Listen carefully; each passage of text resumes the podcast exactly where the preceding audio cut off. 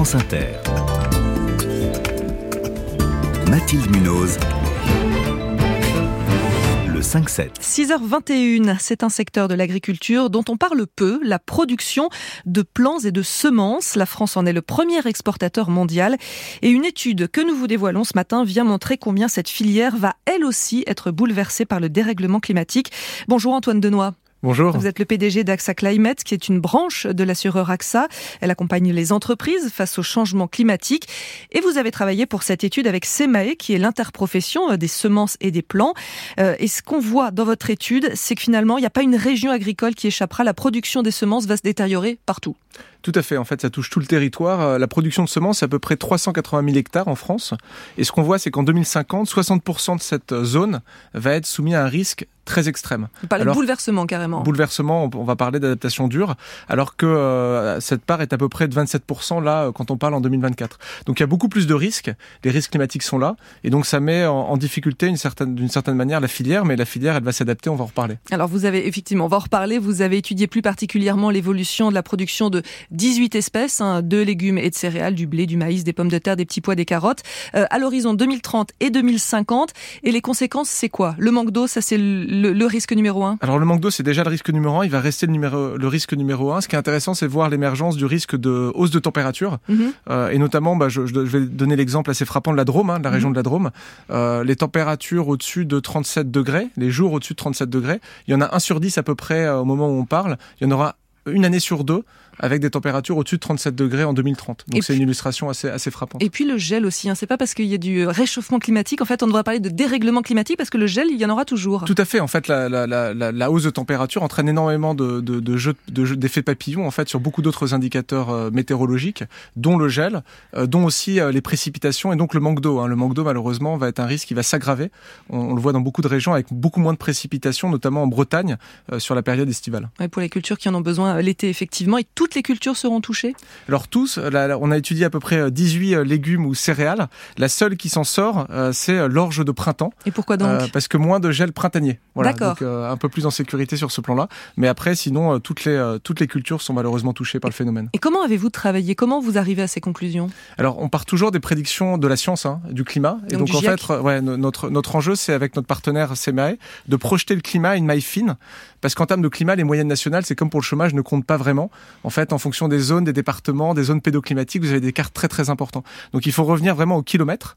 Euh, et donc ça demande vraiment une précision scientifique euh, très aiguë pour arriver à toucher quelque chose d'utile pour une filière, notamment la filière agricole. Donc vous avez travaillé avec les prévisions du GIEC et avec des scientifiques pour chaque filière. C'est ça, on modélise à la fois le climat, et puis l'agronomie pour euh, arriver à comprendre les différents stades de développement de la plante euh, et de la culture. Et pourquoi vous êtes-vous intéressé euh, spécifiquement aux semences et pas simplement à la production de tomates ou de maïs? Parce que la semence, on en parle peu, mais c'est en fait une filière très très importante pour notre souveraineté alimentaire, puisque nos agriculteurs utilisent et plantent finalement des semences qui sont elles-mêmes, qui doivent elles-mêmes être produites.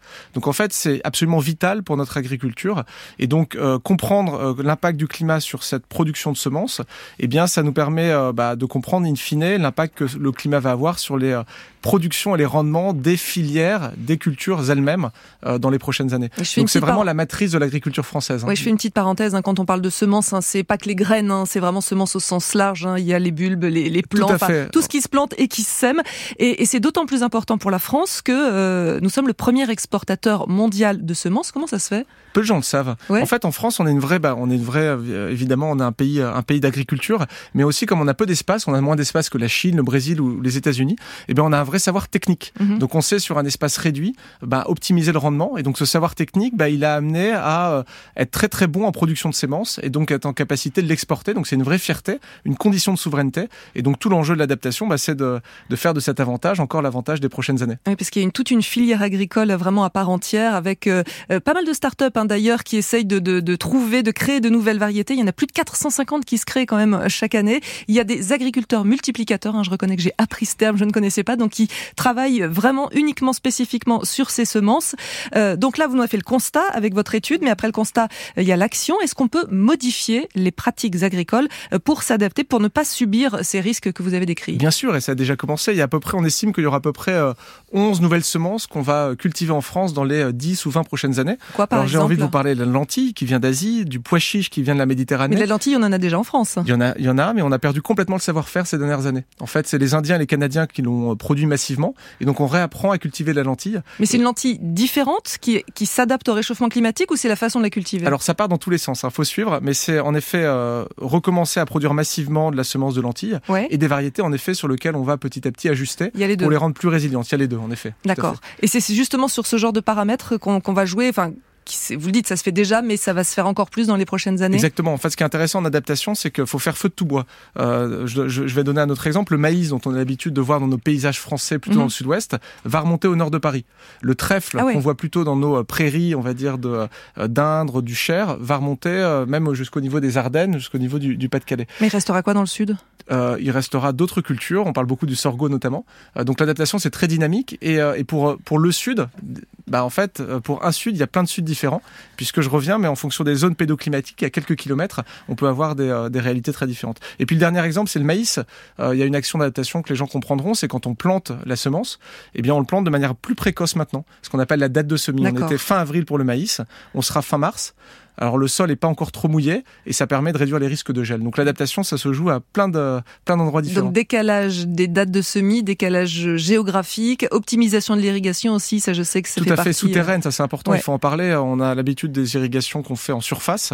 Euh, comment on privilégie des irrigations goutte à goutte sous la terre, ce qui permet d'éviter l'évaporation. Merci beaucoup Antoine Denoy, merci de nous avoir dévoilé cette étude que vous allez présenter au grand public en fin de matinée au salon de l'agriculture et j'en profite pour vous signaler que le 18-20 se fera en direct du salon, émission spéciale sur France Inter avec Fabienne Synthèse.